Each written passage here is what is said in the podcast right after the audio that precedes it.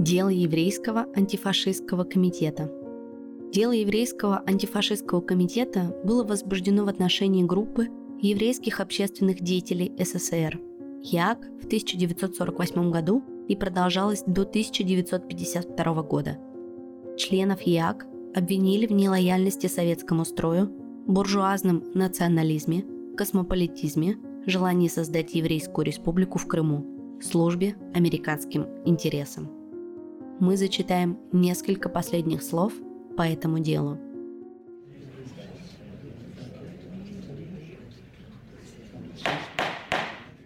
Тишина в зале суда. Подсудимый, встаньте. Вам предоставляется последнее слово. Исаак Соломонович Фейфер. Последнее слово читает Ксения. Гражданин-председатель, граждане судьи, я уже все сказал суду, что знал по делу. Хочу заверить вас, что в своей жизни, в своем творчестве, я никогда не был перелетной птицей.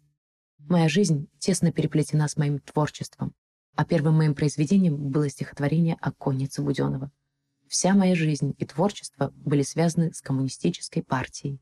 Мои произведения всегда печатались в коммунистических газетах и журналах различных капиталистических стран. В своих статьях я писал, что достижения евреев Советского Союза являются результатом притворения в жизнь учения Иосифа Виссарионовича Сталина по национальному вопросу и великого примера русского народа. В течение 30 лет я имел счастье воспевать героический труд советского народа и больше писал о России и Украине, чем о евреях, в чем меня даже некоторые обвиняли. Прошу суд учесть все сказанное мною и не лишать меня возможности служить советскому народу до последнего вздоха. Перец Давидович Маркиш. Последнее слово читает Дмитрий. Гражданин председатель, граждане судьи, я прекрасно знаю, что воровство начинается не со взлома несгораемого шкафа. Национализм не начинается открытой пропагандой расового превосходства, а начинается от бездумного выпячивания своего личного превосходства. Я хочу сказать суду, что вся моя жизнь и мое творчество есть борьба с отсталостью в литературе.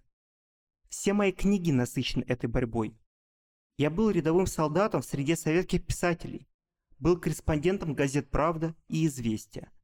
В 1934 году на первом съезде Союза советских писателей я выступил со своим стихотворением, в котором говорил, что нам нечего теперь писать о местечковом еврее, за что меня сильно ругали. За 30 лет деятельности первого поколения советских писателей было допущено очень много ошибок, но Несмотря на это, мы твердо шли к вершинам коммунизма. Современное поколение советских писателей работает на тысячелетия вперед. И работа эта не могла быть без ошибок.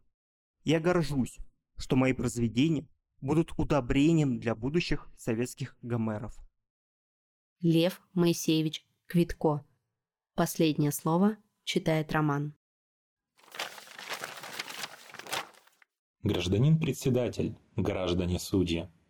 Перед самой радостной аудиторией с пионерскими галстуками выступал я десятки раз и воспевал счастьем быть советским человеком. Кончаю же я свою жизнь выступлением перед Верховным судом советского народа, обвиняясь в тягчайших преступлениях. Это надуманное обвинение обрушилось на меня и причиняет мне страшные муки. Каждое мое слово, произнесенное здесь в суде, пропитано слезами. Страшное обвинение в измене Родине невыносимо для меня, советского человека. Не было бы столь длительных разговоров, которые имели место здесь на суде, если бы мне показали те конкретные материалы, которые, как утверждает обвинение, я передал, являясь шпионом за границу, и документы, которые подтвердили бы, что я боролся против партии. На предварительном следствии мне было сказано, что обвинение меня шпионажа отпало, но затем я вновь увидел в обвинительном заключении свое имя среди обвинявшихся в столь тяжких преступлениях.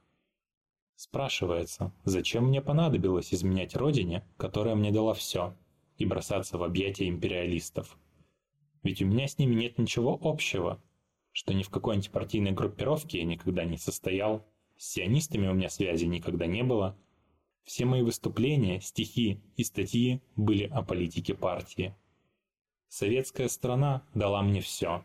Материально я был обеспечен достаточно. Семье жили скромно и не нуждался в большем. Какие же причины могли заставить меня изменить родине? Никаких к этому причин не было, как не было и самой измены. Я хочу, чтобы следственные органы, если они меня обвиняют в чем-либо, предоставили вещественные доказательства. Если они пытаются утверждать, что я хотел сменить свое почетное звание советского писателя-поэта на звание американского шпиона, то пускай предоставят доказательства. Пока мой ум еще не совсем помрачен, я считаю, что для обвинения в измене Родине надо совершить какой-то акт измены – Прошу конкретно указать, какую секретную документацию я передал за границу. В деле таких данных нет, так как такового факта не существовало в природе. Заявляю, что я ни в чем не виноват, ни в шпионаже, ни в национализме. У меня были отдельные ошибки, но не было злого умысла. Я чувствую, что нанес обиду Родине, но преступления я не совершал. Все обвинения, предъявленные мне, является страшной ложью озлобленных клеветников. Какое большое наслаждение помогать воспитывать советских детей в духе ленинизма. Я твердо знаю, что если творчество не пропитано нашими современными идеями, то оно быстро зачахнет. Поэтому, хотя я нахожусь в тюрьме, я душой чувствую себя в семье великого советского народа.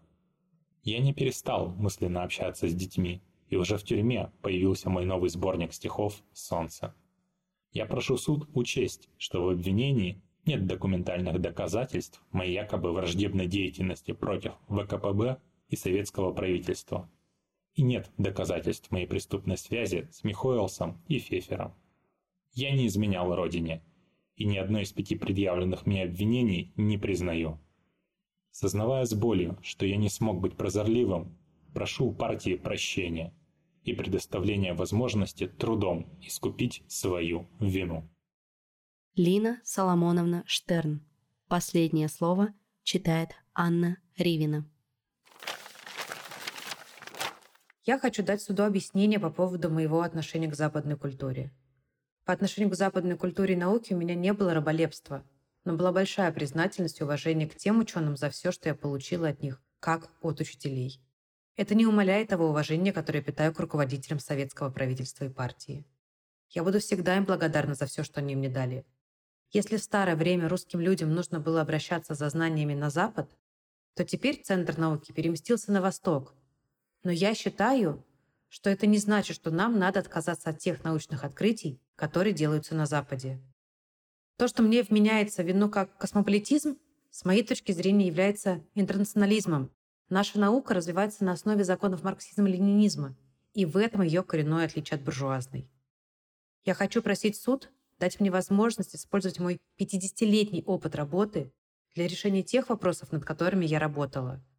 Моим арестом Советскому Союзу нанесен гораздо больше ущерб, чем всей деятельности еврейского антифашистского комитета, так как это дало возможность дискредитировать мою работу и уничтожить все достигнутое – я считаю эту работу новой страницей в медицине и не считаю себя вправе уносить с собой в могилу все, что я знаю. Мне кажется, что моя работа очень важна для народа. Вторая моя работа в области лечения сердца уже почти закончена. И третья работа – изготовление полноценных лечебных препаратов. Я не считаю себя виновной. И еще раз прошу дать мне возможность продолжить работу вместе с моими друзьями.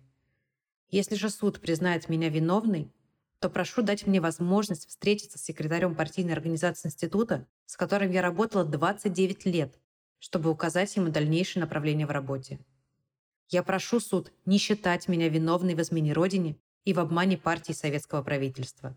Для меня важна работа, а для хорошей работы мне нужно возвращение доверия и полной реабилитации, чтобы я могла продолжить служить народу, нашей Родине. 18 июля 1952 года председатель военной коллегии огласил приговор. Все члены ЯАК, кроме Лины Штерн, были приговорены к высшей мере наказания Штерн была лишена свободы в ИТЛ сроком на 3 года и 6 месяцев с последующей высылкой в отдаленную местность сроком на 5 лет. 12 августа 1952 года все члены ЕАК, кроме Штерн, были расстреляны. 22 ноября 1955 года военная коллегия Верховного суда СССР по заключению прокуратуры отменила приговор в отношениях Лозовского, Фефера и остальных 13 человек по вновь открывшимся обстоятельствам. Дело в уголовном порядке было прекращено за отсутствием состава преступления. Открыто о реабилитации членов ЯК было заявлено лишь в 1988 году –